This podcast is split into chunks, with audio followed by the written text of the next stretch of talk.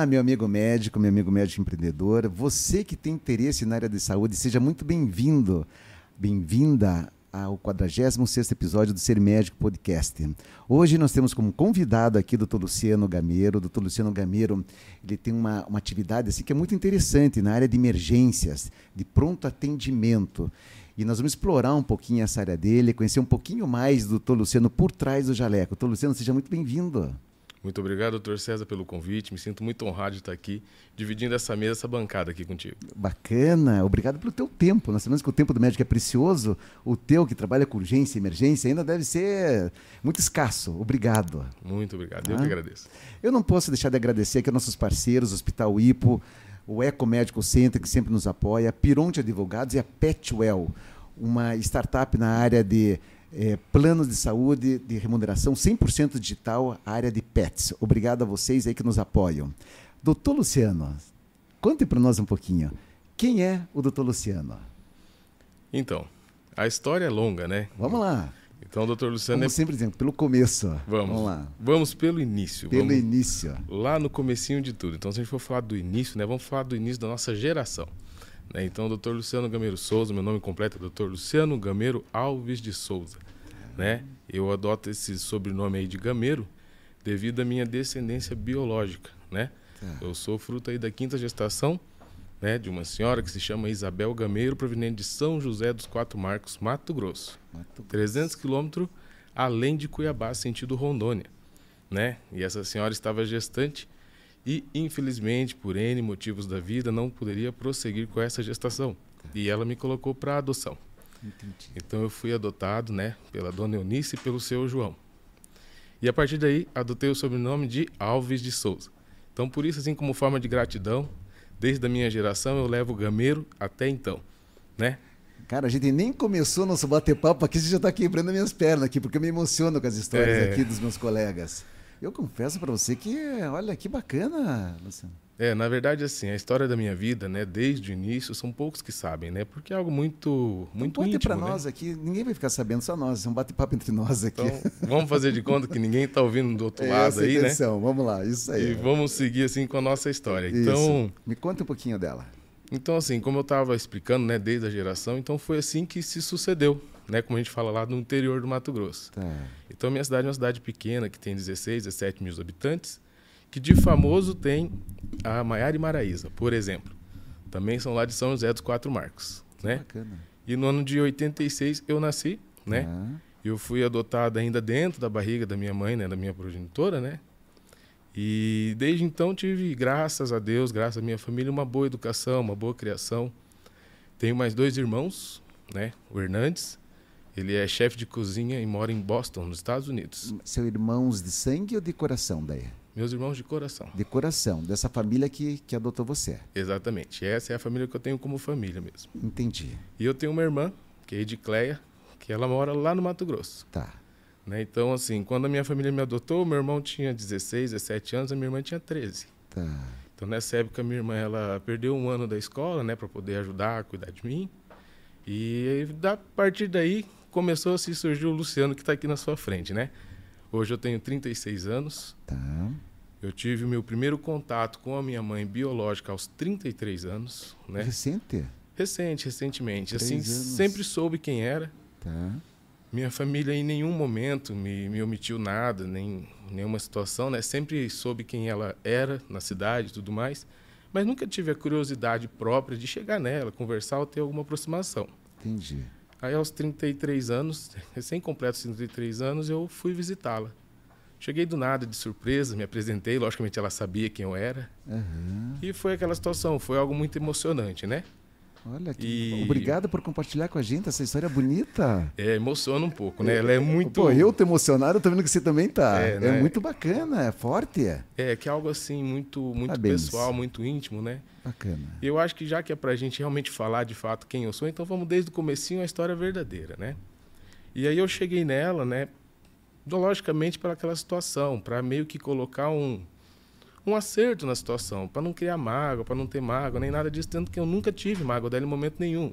Uhum. Queria só saber qual que era a real, verdadeira versão da história, ou se de fato discordava com alguma coisa que eu sabia. Uhum. E realmente a história era realmente real de tudo que eu soube, que ela realmente não tinha condições de, de prosseguir né, com a minha educação e tudo mais. Tá. Ela recém tinha sido abandonada pelo esposo Entendi. E acabou engravidando de um outro relacionamento. Então, assim, algo que na época era bem complexo, né? Tá. E, e aí, de fato, eu falei para ela que eu não tinha mágoa nenhuma e que eu tinha ido ali justamente para liberar perdão para ela, se caso ela tivesse alguma situação de pendência comigo. E foi algo assim, diríamos assim, muito pessoal, muito íntimo, mas foi algo muito verdadeiro, né? E a partir daí eu acho que eu me transformei em algumas situações, né? Essa situação de, às vezes você pensar em abandono, às vezes pensar em, em rejeição, eu vi que de fato não houve, né? Então foi algo assim muito, muito importante para mim. Aí a partir daí eu consegui seguir minha vida já com outros caminhos. Que bacana, hein? Olha, parabéns, obrigado mais uma vez, tá? Por compartilhar com a gente. E eu vejo assim que é, sempre tem seu tempo para que a gente possa, é, de repente, pensar sobre o que aconteceu no passado, refletir e seguir em frente, né? Sim. E esse era o momento. Há três anos atrás você teve essa oportunidade. Parabéns. Muito Parabéns obrigado. à tua família, teus pais, né? Tua mãe, teu pai, que para mim eh, são os criadores, também são teus pais, né? Nesse entendimento. E eu acho que isso vem de fruto de uma educação que eles te deram, né? Graças a Deus, graças São a Deus. vivos? Não, Os dois não são mais vivos? os dois faleceram. Eu perdi o meu pai quando eu tinha 18 anos, um infarto agudo, né, do miocárdio, que morreu de Ele tinha um- uma dislipidemia hereditária, né? Entendi. E acabou tendo complicações aí, já tinha feito safena, mamária, há cinco anos atrás. Em 2004 ele veio a falecer. Tá. Você já estava como estudante de medicina ou não? Não, não. Na época eu estava no segundo período de enfermagem. Ah, então conte para nós. Vamos lá, desculpa, eu estou atropelando Isso. aqui. Conte daí. Como é que foi ah, dentro ah, o interesse pela medicina? Como que começou? É, então assim, eu fui fui uma criança muito no primeiro ano de vida fui uma criança muito doente, tive vários internamentos por questões pulmonares, né? Era asmático, tinha bronquite, e lá normalmente o clima muito seco por causa das queimadas, né? Então minha mãe falava que eu tive quase 13 internamentos no primeiro ano de vida. Mas a partir daí, à, medida que eu fui crescendo, eu acho que o meu meu corpo foi desenvolvendo de uma forma melhor, né? E foi ficando mais adaptativo a toda a situação. Tá. A minha adolescência foi muito boa, né? Sempre tive uma boa educação, referência, meu pai, minha mãe, meus irmãos também, né? Então eu era o xodó da família, como eu sou até hoje, né? Então assim, a minha mãe, nossa, deu uma educação excelente e a minha irmã, ela me tem como filho até hoje, né? Que a gente até brinca, ela fala que eu sou o primeiro filho dela, ela tem mais dois. Que bacana. E assim, na minha adolescência eu tive a desculpa, qual que é a idade da tua irmã hoje? a minha irmã hoje tem 49. 49. 49 Na época, ela tinha, Tinha 13. 13. 13. E o meu irmão hoje tem 51 para 52. Um abraço a eles. Como é que é o nome? Hernandes e Edicleia. Hernandes e Edicleia. Parabéns pela família linda aí que vocês têm. Muito obrigado. Bacana. Então, assim, minha adolescência foi muito boa, né? E na minha adolescência acabei perdendo meu avô pro Tá. câncer, né? No caso, o pai da minha mãe, minha mãe adotiva, né? Da dona Eunice. Tá. Então, o senhor Agenor acabou falecendo de câncer, era um câncer de esôfago. Entendi. E na época foi muito agressivo. Então, a gente fez o diagnóstico pouco antes de dezembro. No Natal, ele já passou muito debilitado, já com sonda, já não podia se alimentar bem. E aquilo, de certa forma, mexeu muito comigo, né? Eu era adolescente ainda e eu vi todo aquele sofrimento do meu avô. E quando foi o falecimento dele, início de abril, poucos meses depois, ele já estava num, num estado assim bem caquético já, sabe? Perdeu muito peso, então foi uma situação muito agressiva. E aquilo me mobilizou bastante. Eu falei, poxa, eu acho que eu posso ajudar, né? Quem sabe um dia, se eu, se eu me formar, se eu ser médico, eu posso ajudar alguém nessa situação também, né?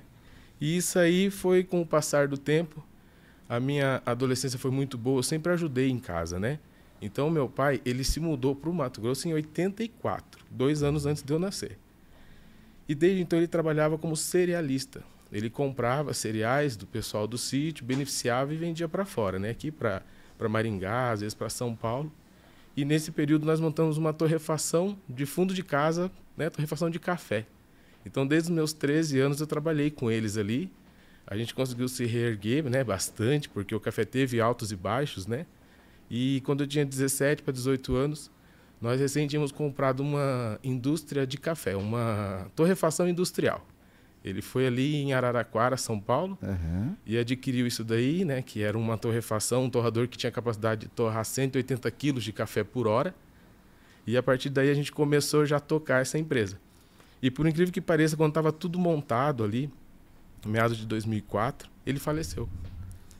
Então, assim, foi um, um dia que eu acordei às duas horas da manhã para tocar café e ele chegou às seis horas lá na torrefação, que era na nossa chácara, né? até hoje. Tá faleceu tá com pouca idade, né? 58 para 59 na época. É novo. Bem novo.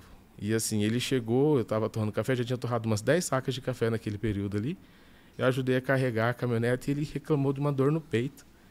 E eu achei que ele estava pálido, né? No momento eu, tava, eu já estava no meu segundo período de enfermagem, né? Você fazia enfermagem naquela época? Eu fazia enfermagem, porque o meu pai sempre deixou muito claro para mim, né? Ele sempre falou assim: se medicina é o teu sonho, um dia você vai ser médico. Mas hoje a condição que eu tenho é que você faça o curso de enfermagem aqui. Entendi. E eu lembro na época que da faculdade de enfermagem eu conseguia ver a nossa chácara, sabe? Então, assim, eu acho que isso aí marcou muito para mim, né? Porque foram as fases que a gente tem que passar, né? Que o ser humano é um ser humano é metamorfose o tempo todo, né? O tempo inteiro nós estamos transformando. Exatamente. E na época eu entendi a situação, eu vi que realmente medicina era algo que não era possível para mim no momento. Uhum. Eu havia feito vestibular de medicina em Porto Velho, né? Havia passado de segundo lugar para direito, porque tinha uma segunda opção de, de curso. E aí acabei optando em ficando ali fazendo enfermagem. E quando eu fiz o vestibular de, de, de enfermagem, eu tinha passado como primeiro lugar em todo o curso e era a terceira maior nota da faculdade inteira. Parabéns. Muito obrigado. Então, assim, foi algo que marcou muito. Você, muito... Você sempre foi estudioso? Graças a Deus. Então, algo que minha família nunca pôde reclamar foi, foi assim, de não ter interesse pelos estudos. Sempre gostei muito de estudar sempre fui bom aluno, até hoje eu tenho contato com as minhas professoras lá do Mato Grosso, então assim, elas têm muito orgulho de mim. Que bacana. E aí na época eu comecei a fazer enfermagem, que foi o que eu tinha ali no momento, né? Então voltando à situação do infarto do meu pai, então estava já no segundo período, ele chegou, estava um pouco pálido. Aí eu falei, pai, acho que o senhor não está muito bem. Isso foi um dia depois da eleição, né? Foi dia 4 de outubro de 2004.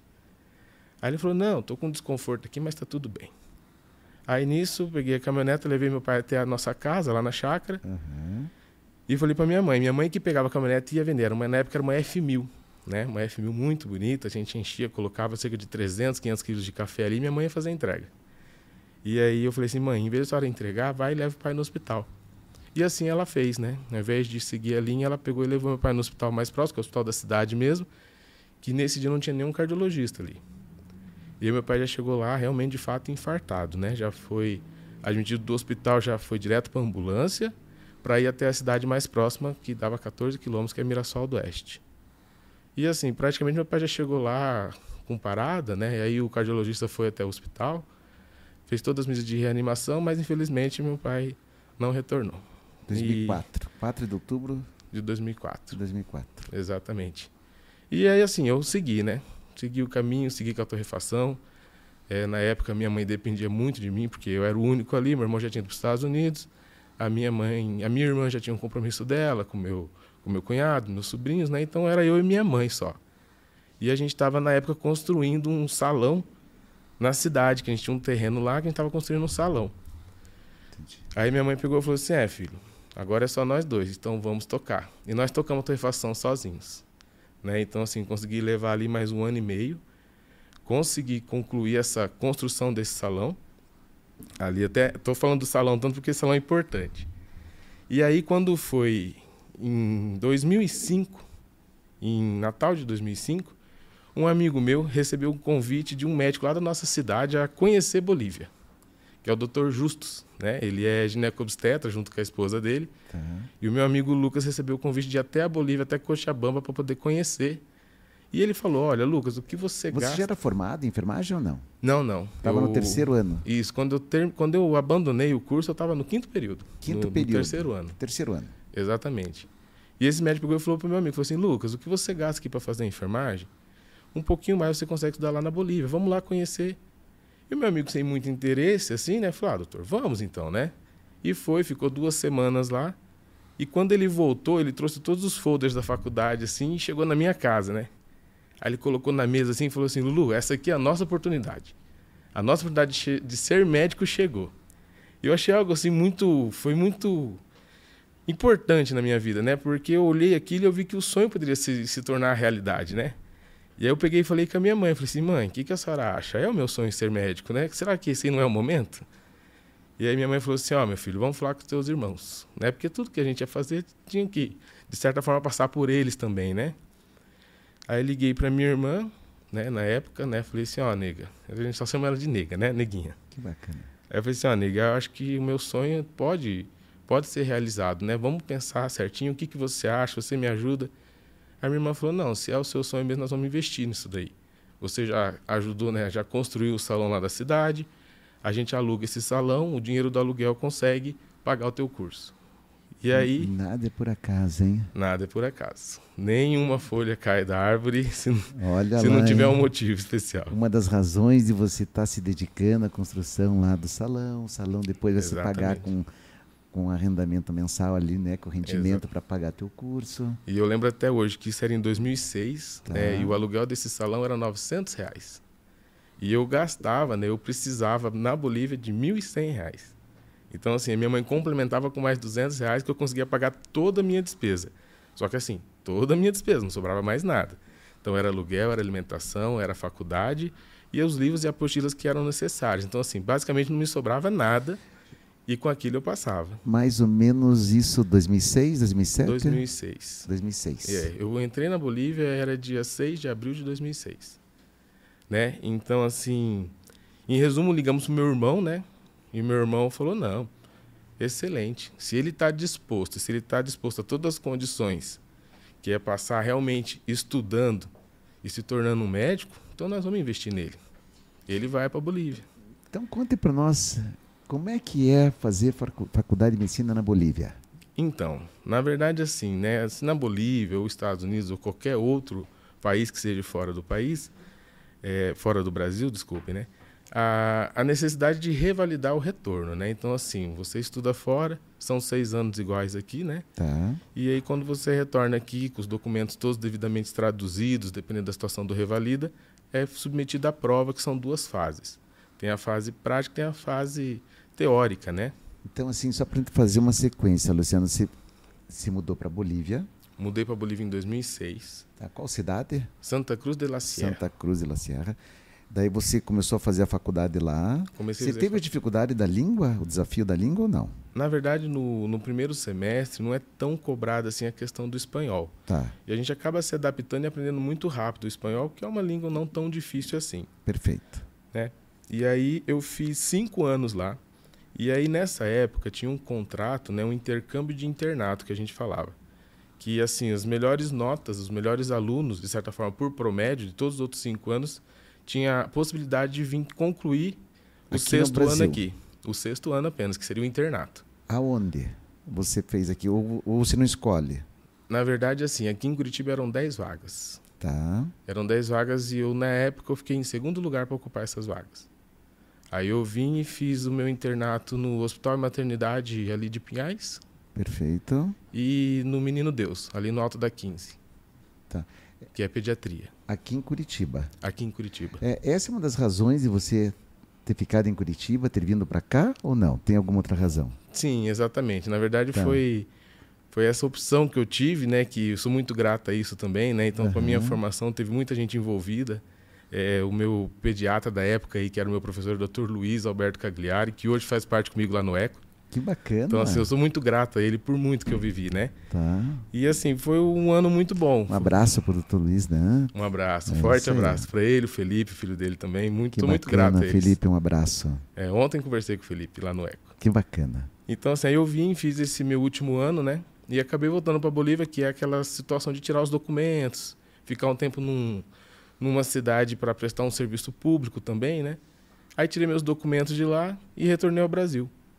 E aí eu passei no Revalida na minha segunda tentativa. No Tá. meu segundo ano, tentando revalidar, eu passei no Revalida, que foi 2015. 2015. Conta para nós, é difícil essa prova?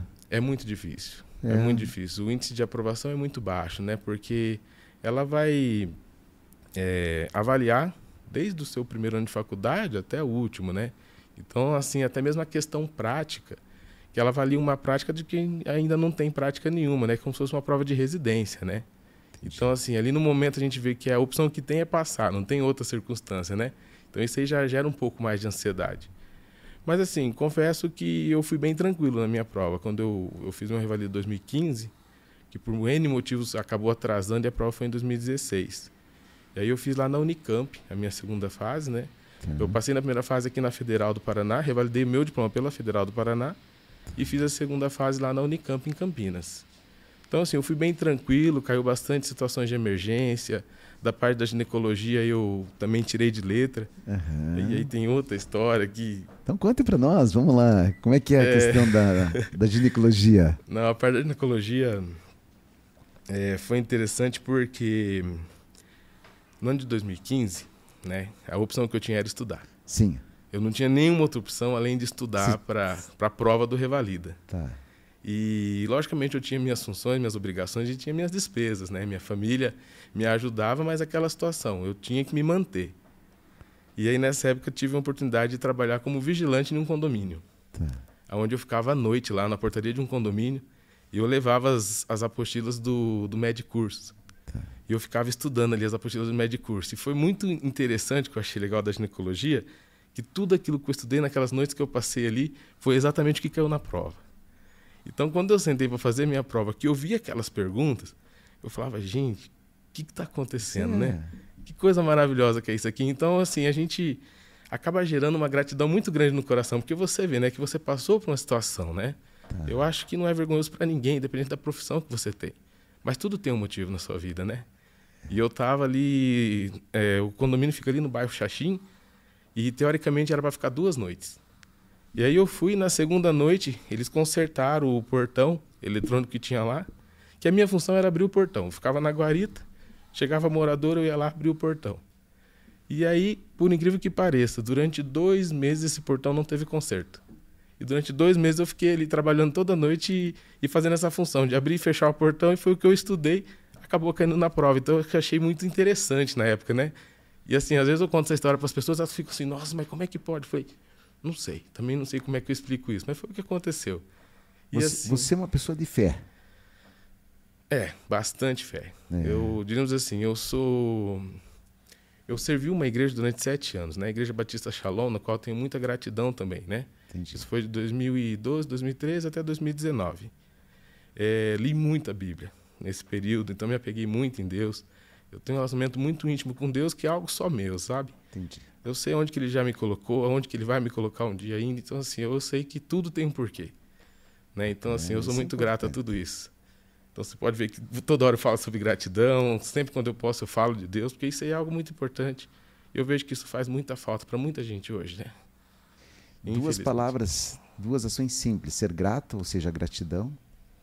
Né? Exatamente. E outra situação que eu vejo que é muito importante, que você é, eu vejo que você tem muito nisso, que é o servir.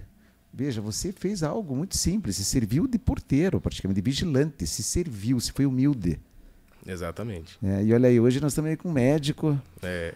que poucos sabem, mas nós vamos contar um segredo aqui do doutor Luciano, só para dar uma quebrada aqui, senão você vai fazer eu chorar, eu choro. É. então, assim, é uma história muito bonita tua. Nós tivemos uma história também né, de um colega, você deve conhecer, o doutor Mohamed, Conheço, né? conheço muito bem, muito é, amigo meu. E uh, também fez o Revalida e ele contou uma história aqui que, olha, sensacional. Então nós temos que tirar o chapéu. Vocês são os nossos heróis, é. né? que inspiram né, os novos médicos, as pessoas que têm dificuldade de entrar num curso de medicina, que é possível, basta querer. Né? Exatamente. E assim, nunca foi fácil. Né? Desde o momento nunca foi fácil.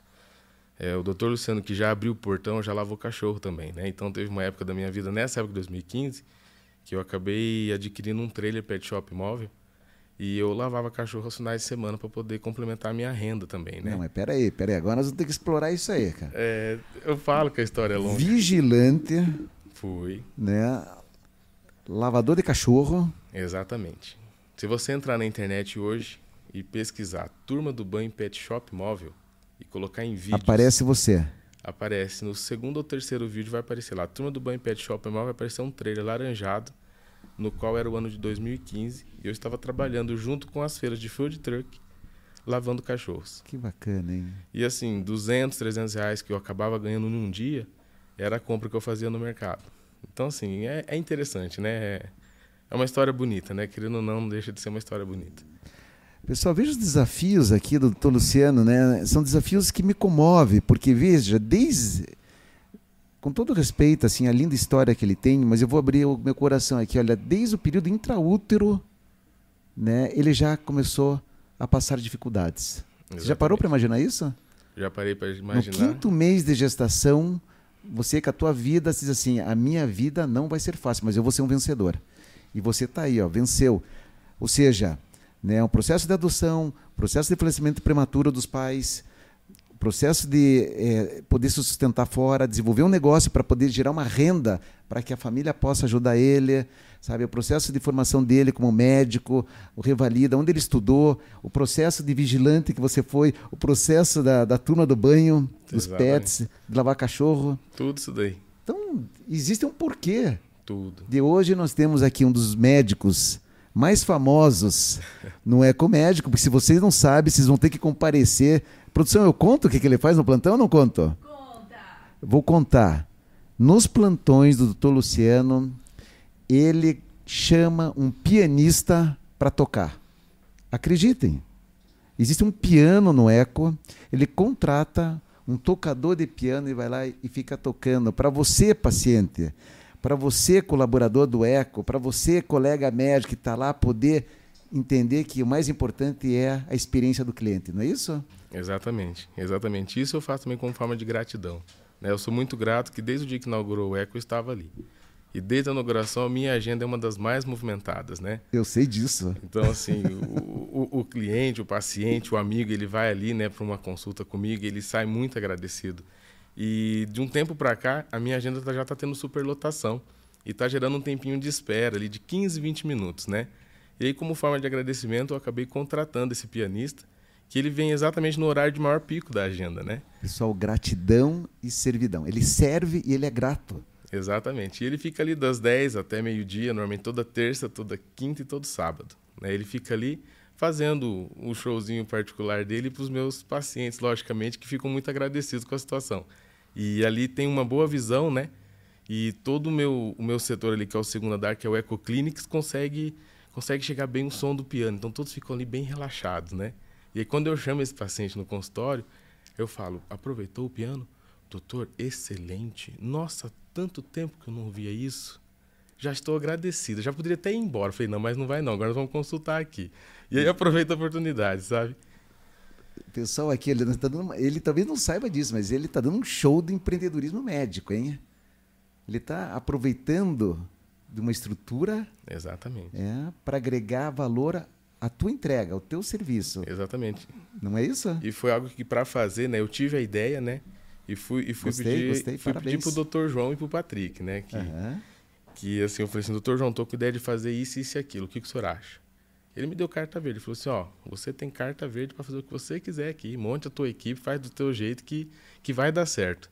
E a partir de então, tô falando, já, já tá indo aí para quase dois meses um de pianista Um abraço ao Dr. João Luiz Garcia de Faria, tá? Um abraço ao Patrick Gil. Vocês são, ó, são referências na área de empreendedorismo médico, é, referência na área de tratamento do médico, né? Como é importante ter colegas assim, Exatamente. Né? tratando a gente com respeito, dignidade e nos valorizando, nos promovendo. Ele está fazendo uma promoção, né, dos seus serviços. Exatamente. E assim, com muita honra que eu levo hoje ali, né? Ele que brinca, né? Eu levo o cargo de doutor prodígio do médico, né? Doutor prodígio do Eco é o doutor Luciano. Esse aqui é o meu garoto prodígio, que não sei o quê. Então eu fico muito agradecido disso, né? E eu sou muito grato a ele, muito grato ao Patrick, doutor Azuma, né, que é meu coordenador Azuma, ali. Um abraço, doutor Azuma. E assim, assim como eu sou grato a eles, sou grato a todos os locais que eu trabalho, todos os locais que eu já passei, né? Doutor Rodrigo Fontan, diretor clínico do Hospital Santa Cruz, doutora Alessandra Gaio, que é minha coordenadora médica doutor ali. Rodrigo Fontan, minha colega de turma, um grande abraço aí para você, responsável lá pela, pelo diretor clínico, né, do Santa Cruz. Exatamente, diretor clínico nosso é, lá. Teve aqui com a gente, um abraço, Fontan. Isso aí, eu assisti o podcast dela, foi excelente. É, ele é muito bom. Muito bom. É um dos que mais teve views, hein? Um monte de visualização lá. Assistam lá, vale a pena. Então, assim, é, é aquela situação, né, César? É, é a gratidão, é o empenho. Nada que acontece na sua vida é por um acaso, né? Então, assim, às vezes a gente está vivendo uma situação, não sabe o que está acontecendo, né? Mas, assim, um, uma situação bem.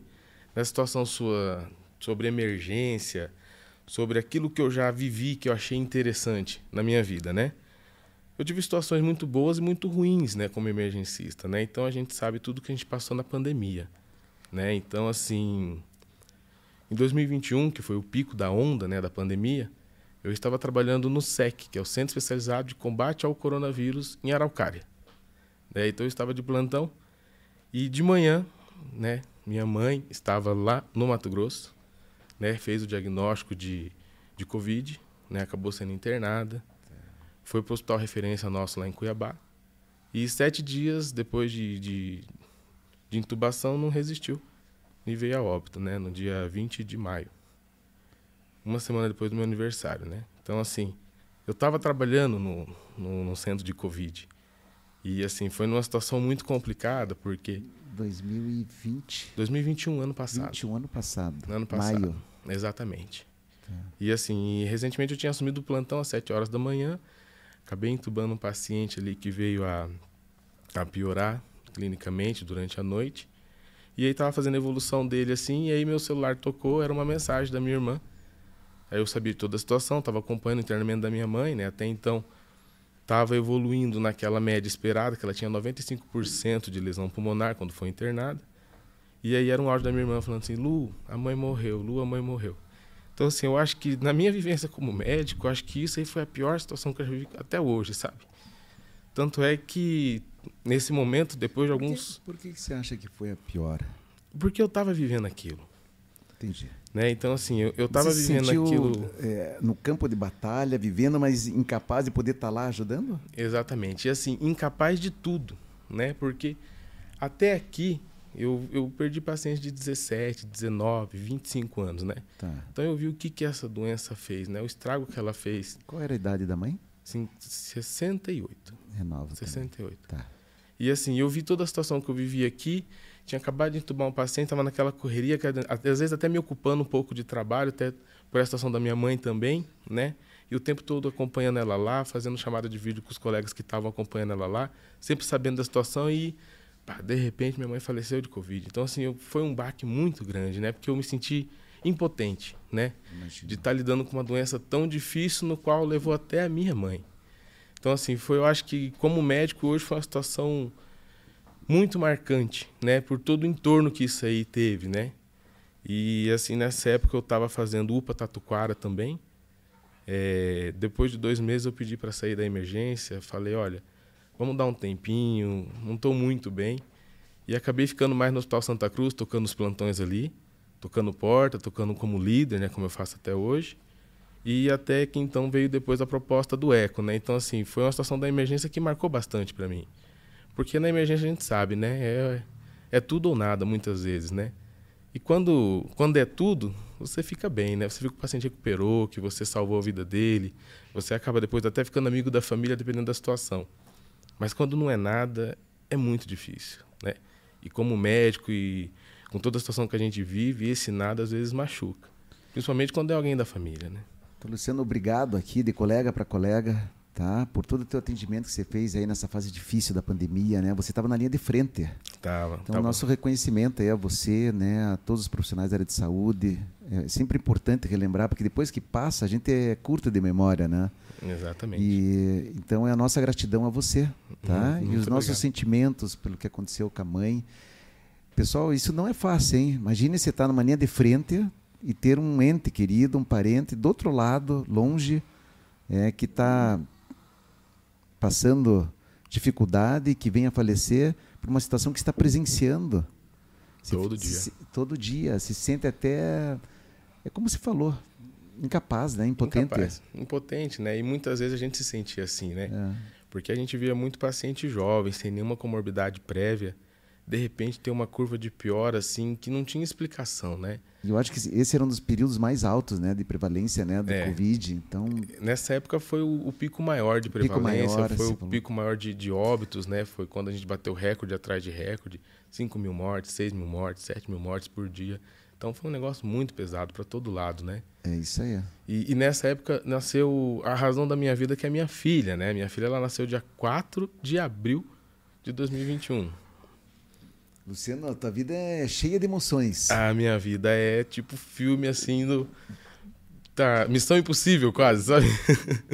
Cara, muito, olha, é, esse é o nosso, coisa. é, mas essa é a nossa razão. Nós, nós estamos aqui para viver, você vive. Então, E essa... Períodos difíceis, mas também períodos de alegria. Veja que bacana. Não, e olha só, César, mais uma vez a gente se remete àquela situação que nada é por um acaso. Nada é por acaso. Para você ver toda a situação que. Pelo nascimento da minha filha, vou te contar uma história bem breve. Conte. Né? A minha esposa, né, eu sempre, meu sonho sempre foi ser pai. Né? Então, assim, é, eu tô com a minha esposa há três anos. Né? Tá. Ela é a mulher da minha vida, é, é a Como razão. É, é o nome dela? Prince. Prin? Prince. Prince. Prince. Prince, um abraço e parabéns por vocês aí, pela família. Exatamente. Então, assim, ela é a mulher da minha vida, ela é a razão do meu existir. E, assim, desde quando eu tô com ela, né, o Luciano realmente de fato existiu, porque ela me transformou no que eu sou hoje, né? Então, foram três anos, assim, de muita transformação, no qual eu tive que abdicar de muita coisa, até mesmo para poder estar tá com ela, né? Então, assim, foi algo muito marcante para nós. Então, meu sonho sempre, sempre foi ser pai. E, e ela tem um filho de seis anos, né? O Murilo, uhum. que é meu enteado. Que, nossa. Murilo, um abraço, Murilo.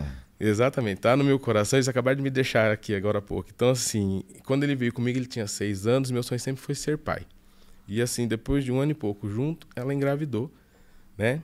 E, assim, a gente foi fazer ecografia, toda aquela situação de pré-natal, tudo excelente, tudo maravilhoso. A data prevista do parto era no dia 14 de maio, que é o meu aniversário. E assim, eu achei, gente, mas como é que pode, né? Que coincidência, que coisa maravilhosa. Porém, com 30 semanas de gestação, ela rompeu a bolsa e começou a ter perda de líquido. 30 semanas? Com 30 semanas de gestação. Então, assim, minha neném ia nascer bem prematurinha, é. bem pequenininha ainda, né? E assim, pra você ver como que é incrível, né? Nada é por um acaso. E aí nós levamos... Ah, eu tava no plantão lá no Tatuquara, a Prince me ligou, calma, bem calma. Amor, tô aqui na maternidade, isso é uma hora da manhã. Mas tá tudo tranquilo. Eu falei, amor, o que, que você tá fazendo aí uma hora dessa? Não, amor, é, tá tudo bem, não fica nervoso não, porque eu acho que, que rompeu a bolsa, mas assim, tá tudo sob controle. Nossa, quando ela falou isso, eu paralisei, né? Falei, não, amor, não tá sob controle, você tá com 30 semanas, deixa eu falar com quem tá aí, deixa eu falar com quem tá aí. E falei com a colega lá, ela me tranquilizou, falou assim, não, Luciano, tá tudo bem, foi uma bolsa que rompeu, a princípio não tá perdendo tanto líquido assim, ela vai ficar aqui em observação e nós vamos manter né? Pode ficar tranquilo, termina o teu plantão, vem amanhã cedo. Falei, beleza. Era difícil conseguir um plantonista em cima da hora, né? Em resumo da obra, conseguimos levar essa gestação para mais quatro semanas. Então a minha bebê nasceu de 34 semanas, prematura, pesando 2,570 kg. Nasceu no dia 4 de abril, né? Domingo de Páscoa. Então, assim, foi algo bem marcante, né? E você vê que interessante, era para ter nascido no dia do meu aniversário. E assim, possibilitou o quê? Possibilitou da minha mãe poder conhecer a netinha, mesmo que seja por chamada de vídeo. Que bacana. Então a minha mãe ela conheceu a netinha por chamada de vídeo. Eu ligava todo dia para minha mãe, faz... mostrava vídeo ela da neném. Nasceu em maio, né? Exatamente. E nasceu em abril. Exatamente. E no dia que era para ter sido o nascimento da minha neném, que é no 14 de maio, que é o meu aniversário, foi no dia que minha mãe foi entubada. Então, se a minha neném tivesse nascido no dia que era previsto, a minha mãe não teria conhecido ela nem por vídeo. Né? Então, assim, tem um vídeo bem, bem legal que a minha esposa fez em minha homenagem, que ela achou um rapaz que faz pinturas, assim, né? Caricaturas. E fez ela manda foto da tua mãe com a tua filha com a filhinha no colo, exatamente. E assim, eu cheguei de plantão um dia, nem estava em casa, minha mãe fazia uns uns dois ou três meses que minha mãe tinha falecido, né? E ela falou, amor, chegou um presente aqui para você, né? E aí gravando ali, eu achei estranho, né? Eu abri um presente ela gravando. E quando eu peguei assim, que eu olhei, falei, nossa, era a imagem da minha mãe segurando a minha neném, assim, né? Então foi algo assim muito, muito marcante, né? E eu falei, amor, como você conseguiu fazer isso aqui? Ela falou, não, achei um rapaz que faz, mas assim, o que, que você achou? Eu falei assim, nossa, achei a coisa mais linda do mundo, né? E a gente conseguiu entender, né? Pra você ver. Se tivesse tido ocorrido tudo certinho ali, tendo nascido dia 14, minha mãe não teria conhecido ela. Então esse foi algo que marcou na nossa vida também, né? Nada é por acaso. Jamais. Nada é por acaso. Que linda história, parabéns. Momentos intensos. É, sempre é. Sempre é. Você é uma pessoa intensa, hein, cara? É, minha mulher fala isso direto. é, fazer o quê, né? É a vida, altos e baixos, 8 ou 80, não tem meio termo. Não tem meio termo aqui, doutor Luciano. Mas isso é bacana e eu acho que a vida é feita desses momentos, né? Sim. A gente não veio aqui para para ser espectador de nada, nós viemos aqui para executar algo, né? E é isso aí. E tem que buscar ser protagonista sempre, né? Sempre, né? Você é protagonista da tua vida, cara. Sensacional, gostei. Obrigado. Gostei bastante. Luciano, me conta um pouquinho hoje, como é que tá teu dia a dia, o que, que você está fazendo? Você está lá no Eco? Isso, eu estou no Eco Medical Center. Tá. Né? Eu tenho um, quatro, quatro horários abertos ali. Tá. Terça-feira o dia todo, quinta-feira no período da manhã e sábado de manhã. Sempre agenda bem movimentada, agenda bem cheia. É, nos dias que eu estou ali tem o pianista né, para os pacientes. Faço plantão no Hospital Santa Cruz, né, no qual eu sou líder de plantão. E também sou, sou plantonista que toca ficha, né? Que é o que consulta direto, né? Então eu trabalho no Santa Cruz uma carga horária de 60 horas por semana, toda segunda-feira, toda quarta, toda quinta, toda sexta e três sábados no mês. Né? Minha carga horária é bem puxada, graças a Deus. Sou muito grato a isso. Porque no meu trabalho é onde eu me sinto muito bem, né? E onde eu me sinto muito bem é no meu trabalho do lado da minha família, né? Então o doutor Luciano sempre é isso. Ou ele está trabalhando ou ele está em casa com a família dele. Não tem meio termo também aí. Bacana, isso aí. A minha família é composta pela Prince, né? Tem o Murilo, que hoje está com 9 anos, vai fazer 10 anos agora, dia 21 de maio. 21 de janeiro, Quantos anos? vai fazer 10. Dez. Vai fazer 10. A Lavínia vai completar os dois aninhos agora em abril, dia 4 de abril. Vamos fazer uma festinha, né? Que sempre tem que ter. Essas datas aí são importantes. E no geral eu sou isso aqui. Muito, muito verdadeiro, muito intenso, muito humano, mas acima de tudo muito humilde, né? Deixa eu te fazer uma pergunta aqui. Você tem como hobby a pescaria, né? Você gosta de pescar? Isso. Como um bom mato-grossense, né? Um dos meus hobbies aí é a pescaria. Não sou muito bom pescador, não. Tem- Zé. Tem alguma história boa de pescador? Meu Deus do céu.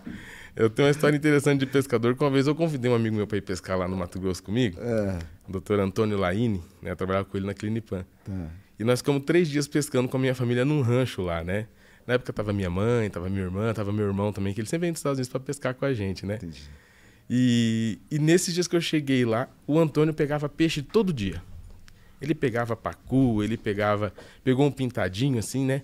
E ele sempre falava: Ô, mas como que você me traz aqui pra sua terra e não vai pegar nenhum peixe? Que tipo de pescador que é você? Eu falei: Não, a minha hora vai chegar, fica tranquilo. E César, no último minuto de pescaria, eu joguei assim, né? E beliscou e puxou, eu trouxe o peixe. E peguei uma piranha de mais ou menos uns 10 centímetros, assim. E eu tinha pegado ela pela testa, assim, não foi pela boca. Dizer, pô, até pela testa. você Pela vê. testa. Só pegou no meio da testa dela assim, ela chegou assim. E quando eu tirei ela da água, assim, ela já estava morta. Eu falei assim, tá vendo, Antônio? Ó, peguei do jeito mais difícil. Isso aqui você É. não consegue. Aí ele olhava e falava, pelo amor de Deus, vamos embora, junta as coisas e vamos embora. E essa pescaria foi o único peixe que eu peguei. Então eu sou um pescador por hobby, por Entendi. paixão, mas eu sou um péssimo pescador em questão de quantidade de peixe. É, mas o importante é se divertir. Você O se- importante é divertir. Você se diverte. Quando eu posso, eu pego, pego minha família, levo nos pesqueiros aqui. Aqui tem mu- muitos pesqueiros na cidade que são bons ali em São José. Aham. Aqui em Campo Mago tem um pesqueiro muito legal, que tem uns peixes bem legais ali. E as últimas vezes que eu fui, só a minha esposa que pegou, né? Eu fiquei mais admirando ela pescar do que pescando mesmo, porque eu não peguei nada. Ela gosta de pescar também. Ah, tá aprendendo aos Tá poucos. aprendendo, Mas já tá pegando mais peixe que eu. Isso aí que é o importante. Tem que Isso garantir, né? Boa. Gostei muito de- desse nosso bate-papo, sabe? Luciano, acho que você colocou aqui uma forma assim, uma forma muito clara. Quem é o doutor Luciano? O Luciano por trás do jaleco. Conhecemos aqui as tuas intimidades de vida, né? Talvez que poucos soubessem, né? Saibam, sabem como é que, que é o Luciano. Obrigado por compartilhar com a gente, tá? Obrigado pelo teu tempo. Desejo muito sucesso. Você passou por vários momentos difíceis e você sabe onde você vai chegar, não é isso? Exatamente. Você falou para mim que você sabe qual que é o teu objetivo. Você pode compartilhar aqui um pouquinho para nós sobre esse? É, na, na, ele ver- é mais aspiracional? na verdade, assim, como, como profissional, né, eu acho que hoje eu tô, tô no meu auge, sabe? Eu me Entendi. sinto muito grato pelos locais que eu trabalho hoje. Tá. Então, eu, eu consigo trabalhar nos dois locais de maior referência em Curitiba, que é o Hospital Santa Cruz, Tá. no qual eu sou muito grato em estar ali dentro, fazendo parte da equipe. E no Eco Medical Center, né, que é um empreendimento novo aí, no qual eu sou visto ali como garoto prodígio do Eco, né? Então, sendo bem visto pela diretoria, sendo bem visto pelos donos. Então, assim, eu acho que como profissional, eu já estou no meu patamar máximo, né? Que o que eu quero é isso, né? Eu não quero ser reconhecido apenas por aqueles que, que me direcionam, aqueles que estão ali comigo. Eu quero ser reconhecido pelos meus pacientes, né? E é isso aí que eu estou tendo ali. Então, a minha agenda, cada dia mais cheia, eu acho que tem um porquê. Os pacientes estão buscando, porque aos pouquinhos eles estão vendo quem que é o Dr. Luciano de verdade, sabe? É, Não na- tenha dúvida. É, na parte, na parte pessoal, emocional, eu também estou no. Deixa, eu- deixa eu só chamar a atenção. Eu gosto quando assim, quando os convidados colocam pontos importantes, assim, porque nós temos jovens médicos aqui, sabe, que estão se formando. Humildade, pessoal, né? Veja, gratidão. É, ele tem um sonho grande, mas o sonho maior dele é você, paciente, cliente. Não é um, um sonho financeiro, sabe? É um sonho de estar num local que dá segurança de trabalho, que constrói relacionamentos importantes para ele. Não é isso, Luciano? Exatamente. Mas, mas o mais importante, ele está com o nome dele preservado, sabe? Fazendo uma, uma medicina de qualidade. Parabéns, você, você é um exemplo, hein, cara? Muito obrigado. Muito obrigado, porque eu acho, eu acho assim, César, eu acho que a medicina é uma questão de honra, sabe? É, quando a gente ocupa um cargo de médico e quando o paciente ele vai até, até você buscando um atendimento, você tem que se sentir, no mínimo, honrado por isso, né? Porque ele está ali com uma dor, ele está ali com uma dúvida, ele está ali com um sentimento, ele está ali com uma preocupação, né? E o mínimo que você deve fazer é dar atenção apropriada, sanar todas as dúvidas do paciente, buscar o melhor caminho para ele, né? E é o que eles encontram ali comigo. Então, graças a Deus, é, eu sempre sou elogiado pelos meus pacientes, não sou elogiado pelos outros, pelos meus pacientes. Né? Que eles sempre falam assim, doutor, há muito tempo eu não tinha esse tipo de consulta. Então, assim, eu sou muito grato ao senhor e eu sou muito grato a eles, muito mais do que eles têm de gratidão por mim mesmo, né? Já te faço um convite para a próxima temporada, tá? Nós vamos ter aqui um quadro, tá? Que vai se chamar, posso dar dica produção aí, que vai ser um quadro de plantão médico, Olha, tá? Nós vamos ter aqui uma figura, tá? Uma caricatura, né, de um paciente e que vai fazer consultas num plantão médico. Você vai ser convidado a vir participar, tá bom? opa, e vou participar com, com muita honra, com muito orgulho. É. já te convite certeza. desde já, tá? Tá, já está mais que aceito, César. Muito obrigado. Deixa, deixa eu te fazer uma pergunta. Você consegue nos indicar um livro Um livro? que de repente você acha bacana aí compartilhar? Olha, César, então assim, você viu um pouquinho da minha fé, um pouquinho de, de quem eu sou de verdade, né? Então, se fosse para falar de livro para você, eu gosto muito da Bíblia. A Pai dos livros. Exatamente. A Bíblia é um livro que eu já li umas três ou quatro vezes. Né? Se for para ser mais específico, gosto muito do livro de Jó. Né? Porque não existe nada e nem ninguém que foi mais testado do que Jó, a sua fé. Né? Então, assim, vendo o livro de Jó ali, o primeiro e o segundo capítulo, você já vê o que Jó passou né? e como que ele manteve a sua fé né? o tempo todo ali, sempre direcionado. Né? Nada, nada abalou a fé dele e o relacionamento dele com, com Deus. Né? Então eu acho que isso aí é algo que não quero doutrinar ninguém, sou longe disso, né? Até uma vez eu recebi um autógrafo de uma cantora gospel, Heloísa Rosa, né? E ela, no autógrafo ela escreveu, né? Deus não é religioso. Então assim, eu não quero doutrinar ninguém, mas assim, se for para ter uma indicação, eu indicaria a Bíblia. O livro de Jó em especial, que para mim é importante, E é o livro mais indicado aqui pelos colegas, sabia? né? Veja que o médico também é um, um profissional, assim, uma pessoa como qualquer outra que tem fé e Exato. acredita, né, nos provérbios, acredita no Novo e no Velho Testamento. Parabéns. Muito obrigado. Estamos encerrando, tá? O 46 episódio. Pergunto para você, quer passar uma mensagem final para o nosso ouvinte? É. Algo que está aí, de repente, ó, vou falar isso ainda que eu não falei. Passa agora, o tempo é teu. Não, na verdade, assim, César, eu acho que você que está aí do outro lado, né, independente da situação, nunca perca a tua fé, nunca perca o teu potencial. Você é muito além daquilo que eles estão julgando, você é muito além daquilo que eles falam, né? Então você é você. Independente da situação, siga em frente, levante a cabeça, dificuldade vem para todo mundo. É, eu já passei por muita dificuldade, você passou e vai passar por muita dificuldade ainda, então assim, nada é maior do que o seu potencial. Essa é a mensagem que eu gostaria de passar. Muito obrigado, doutor Luciano. Ser humano antes de ser médico, né? Muito obrigado, César. É obrigado isso aí, você é um excelente ser humano. Parabéns, tá? tudo. Muito obrigado. Pessoal, obrigado pela sua presença, pelo seu tempo no 46º episódio do Ser Médico Podcast. Você que está no YouTube, no Spotify, nas principais redes sociais, que nos seguem, obrigado. Obrigado nossos apoiadores, o pessoal do Eco Medical Center, o pessoal do Hospital Ipo, Pironte Advogados, o pessoal da Petwell. Muito obrigado a vocês, tá? Estamos encerrando o 46º episódio e convido vocês, nos assistam lá. Bora lá, pessoal. Venham.